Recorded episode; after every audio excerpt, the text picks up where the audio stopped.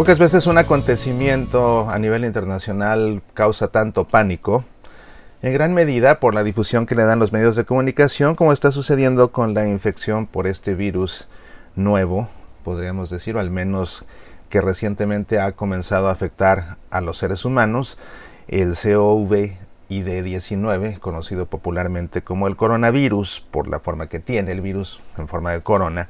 Como seguramente sabes, se trata de una enfermedad viral, no es curable con antibióticos porque no es una bacteria. Aparentemente se está desarrollando una vacuna, pero todavía no existe. Sus síntomas son muy similares a los de la influenza. Y la realidad es que si bien está afectando a un buen número de personas, pues comparado con la influenza, realmente es algo muy menor. Y no estoy tratando para nada de minimizar el problema. Simplemente para poner las cosas en perspectiva, a nivel mundial, hasta este 28 de febrero, se habían reportado aproximadamente 2.871 muertes a causa del coronavirus. No se había registrado a esas alturas, 28 de febrero, ninguna muerte en Estados Unidos. A estas alturas ya, te estoy grabando el 2 de marzo, ya se registró la primera muerte en Estados Unidos. Pero comparadas con estas 2.872 o por ahí muertes causadas por el coronavirus a nivel mundial,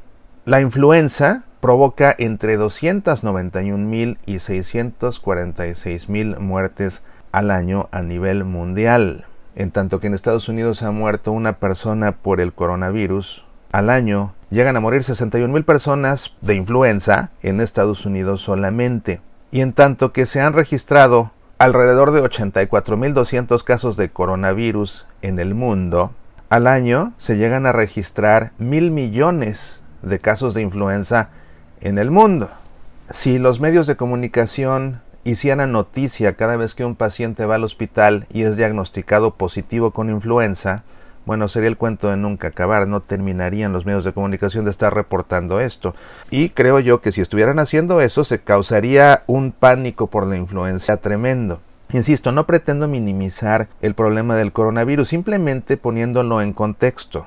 ¿Qué significa para nosotros esto? Pues que tenemos que ser prudentes, que tenemos que seguir las sugerencias de los, respectivos departamentos de salud del país en el que vives o locales, que son los mismos, por regla general, que para la influenza, lavarse las manos frecuentemente, no llevarse las manos a la cara sin antes haberlas lavado, si alguien tose o estornuda, no hacerlo cubriéndose con la mano, sino más bien cubriéndose con el brazo a la altura del codo. Si alguien comienza a sentirse mal, no acudir a su centro de trabajo para no contagiar a nadie ni en los medios de transporte ni en su lugar de trabajo. ¿Y por qué comento esto en Semillas para la Vida? Porque es algo que ha incidido en la fe de muchas personas y que también ha incidido en el ámbito eclesiástico de diferentes formas. Por ejemplo, hay personas que veo que comienzan a compartir publicaciones del estilo de yo no le tengo miedo al coronavirus porque el Señor es mi pastor, nada me falta. Terrible error, terrible error. O mensajes del estilo de no le temo al coronavirus porque el Señor mi Dios me salvará. Pues sí, te salvará de la muerte eterna, pero no te va a salvar de la enfermedad, así como no te salva de la enfermedad y no te ha salvado de la enfermedad. Y no estoy diciendo que Dios no sea todopoderoso, simplemente tenemos que ser realistas. La enfermedad es una de las consecuencias del pecado original y si porque Dios es el buen pastor y nada nos falta, no nos fuéramos a enfermar, no se registrarían estos mil millones de casos de influenza al año en el mundo ni morirían más de 600.000 personas de influenza al año en el mundo. Esa es la prueba de que, aunque el Señor es nuestro pastor y nada nos falta, nos enfermamos. Todos nos enfermamos. Jesús mismo en su condición humana se enfermaba, si no, no hubiera podido morir en la cruz. No hubiera sudado sangre en el huerto de los olivos. Cuando estaba crucificado, por supuesto que tuvo fiebre, tuvo deshidratación, tuvo calambres, finalmente murió asfixiado. Jesús, en su condición humana, se enfermaba. Jesús fue semejante en todo a nosotros menos en el pecado y resulta muy interesante la actitud de las personas justamente este fin de semana compartiendo ese tipo de carteles de ese estilo en el que no le temen a la enfermedad porque Dios los va a proteger. Porque precisamente este domingo Jesús nos ha enseñado, en su condición humana semejante en todo a nosotros menos en el pecado, que hay una tentación en la cual no debemos caer y es la tentación de tentar nosotros mismos a Dios. ¿En qué consiste? Mira, yo no le tengo miedo al coronavirus, me voy a exponer a lo que sea, no voy a seguir ninguna recomendación porque el Señor mi Dios me va a salvar. Ah, el demonio lleva a Jesús al pináculo del templo y le dice, arrójate porque está escrito que los ángeles del Señor te van a proteger y no te va a pasar nada. Es exactamente lo mismo y la respuesta de Jesús es, también está escrito, no tentarás al Señor tu Dios. Si Jesús se hubiera arrojado, los ángeles no hubieran venido a salvarlo, porque hubiera estado tentando a Dios. Ese no era el papel de los ángeles, atraparlo en el aire para salvarlo de un tremendo porrazo del cual hubiera muerto, no. De hecho, cuando termina Jesús su estancia en el desierto, lo vimos en el Evangelio, vienen los ángeles a servirlo, sí. Los ángeles están para servirlo en lo que tienen que servirlo, pero no para atraparlo si se arroja al precipicio. Eso es tentar a Dios como tentar a Dios es decir yo no voy al médico porque Dios me va a sanar. Y no solamente con el coronavirus. Las personas que van a que les impongan las manos porque tienen cualquier tipo de enfermedad, pero no quieren ir al médico, están tentando a Dios. Por mucho aleluya, aleluya que canten y les impongan las manos, si no van al médico están tentando a Dios. Así es. Si te imponen las manos, pídele al Espíritu Santo, sí, por tu salud, pídele también que ilumine a los médicos que te están atendiendo para que sean atinados en sus diagnósticos y en sus tratamientos y sanes. Pero no excluyas al médico porque te van a imponer las manos, eso es tentar a Dios. Todos tenemos la obligación grave de cuidar nuestra salud, de cuidar ese templo del Espíritu Santo que es nuestro cuerpo que Dios nos ha dado y eso lo tenemos que tener claro. No caigamos ni en la superstición, ni en el fanatismo y mucho menos en tentar a Dios. Por favor, seamos prudentes que la prudencia es virtud. Y precisamente a propósito de la prudencia es que los obispos en diferentes lugares han dado disposiciones acerca del coronavirus. Hay lugares donde incluso han dispensado a los fieles de asistir a la Santa Misa. Hay quien me ha escrito para preguntarme, por eso es que estoy hablando de este tema, ¿es posible dejar de ir a misa si estamos preocupados por contagiarnos por el coronavirus? Bueno, la respuesta es que sí, la prudencia es virtud, pero en estos casos hay que dejarnos guiar por nuestros pastores, o sea, por nuestros obispos. Ellos pueden dar una dispensa si lo consideran prudente, pero yo no puedo dispensarme a mí mismo de asistir a la misa porque tengo miedo.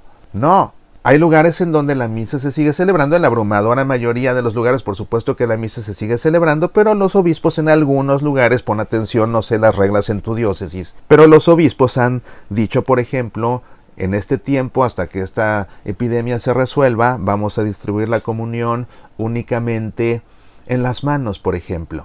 Hay gente que se está desgarrando las vestiduras, pero como nuestras manos son indignas de tocar al Señor, etcétera. Señores, lo cierto es que lo tocamos con nuestra lengua y la verdad es que pecamos más con la lengua que con las manos. Entonces ubiquemos las cosas en la realidad.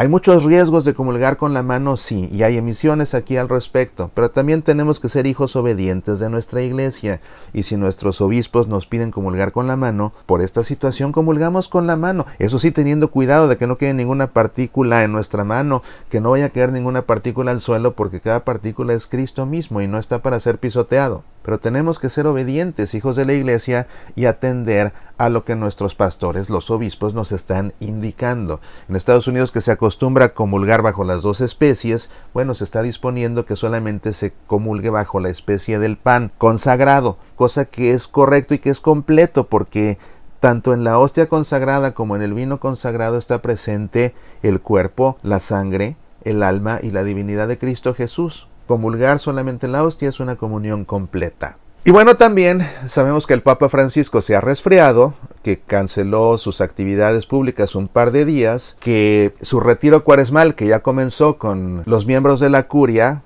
lo va a tener que seguir desde el Vaticano, seguramente vía Internet, precisamente porque está indispuesto por un resfriado pero de inmediato comenzaron a sacar publicaciones y atribuírselas incluso a fuentes noticiosas reconocidas como Reuters, cosa que no es cierto, Reuters no publicó eso, diciendo que el Papa o implicando al Papa en un posible caso de coronavirus, que se enfermó después de ver a personas enfermas de coronavirus, cosa que no es cierto, el Vaticano ya tuvo que desmentir que el Papa tenga coronavirus porque no es cierto, está resfriado, Pero ¿qué sucede? La noticia es de hace tres días y hoy hay gente que sigue compartiendo esto y que aparte comparte mensajes que dicen noticia de última hora. Por favor, documentense. No es posible estar compartiendo informaciones que son supuestamente de última hora sin verificar la fecha.